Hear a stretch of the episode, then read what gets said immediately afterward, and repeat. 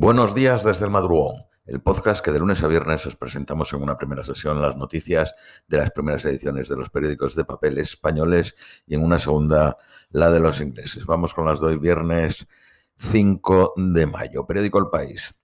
El Banco Central Europeo sube los tipos de interés 0.25. El expresidente ruso Medvedev y otros dirigentes llaman a matar a Zelensky tras el ataque con drones al Kremlin. China pide calma ante el riesgo de una escalada de las tensiones.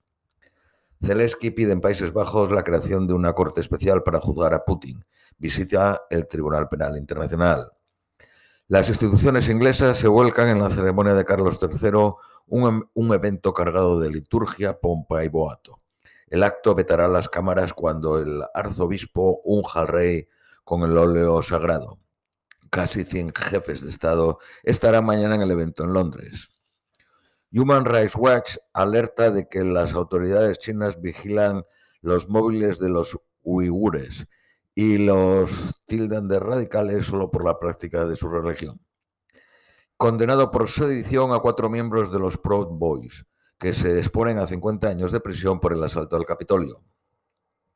Andorra bloquea 55 millones de sobornos de la red de saqueo de la petrolera venezolana PDVSA. Sánchez y Petro, el presidente de Colombia, buscan un giro en la relación entre la Unión Europea y Latinoamérica. Esperan que la cumbre de julio entre ambas regiones suponga, un cambio de fase. Las grandes petroleras europeas ganan más de 25.000 millones en solo tres meses. Periódico ABC. La OTAN confirma que Rusia está mapeando el Mar del Norte. La primera ministra italiana, Meloni, se retira de la nueva eh, vía de la seda auspiciada por China. El proyecto pretende crear una gran espacio, un gran espacio económico euroasiático entre 70 países.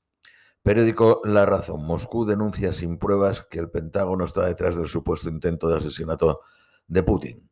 El ministro francés de Interior acusa a Italia de ser incapaz de gestionar la llegada de migrantes. Los sondeos anticipan que los Tories perderán mil concejales en las eh, urnas en las, elecciones locales de ayer. Tres miembros de Hamas, confirmados por el propio Hamas, mueren en una redada israelí contra los autores del asesinato de una madre y dos hijas en Cisjordania que tuvo lugar el 7 de abril. Periódico La Vanguardia. El rechazo de la derecha norteamericana a Twitter ha pasado de un 60 a un 21%, al revés, entre que entre los demócratas, desde que Musk, Leo Musk lo compró. Periódico El País. El empleo bate récords en abril con 20.6 millones de ocupados. El número de parados baja de 2.800.000 por primera vez en 15 años. Feijóo acusa al presidente Sánchez de viajar en Falcon a actos del partido. Podemos Izquierda Unida sin propaganda electoral gratis en Radio Televisión Española. Lo justifican en aplicación de la ley electoral. El Partido Popular congela la ley, de regadíos de Doña Ana hasta después del 28M. Las policías locales de las comunidades autónomas de, Madrid llevarán la bandera de España en el uniforme.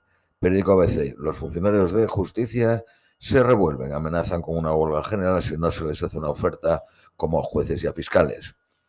Periódico La Razón. El paro cayó en 73.890 personas en abril, el tercer peor dato de ese mes en los últimos 10 años. Las, las playas españolas obtienen 729 banderas azules, por delante de Grecia y de Turquía. Esto es todo por hoy. Os deseamos un feliz viernes, un feliz fin de semana y os esperamos el próximo lunes.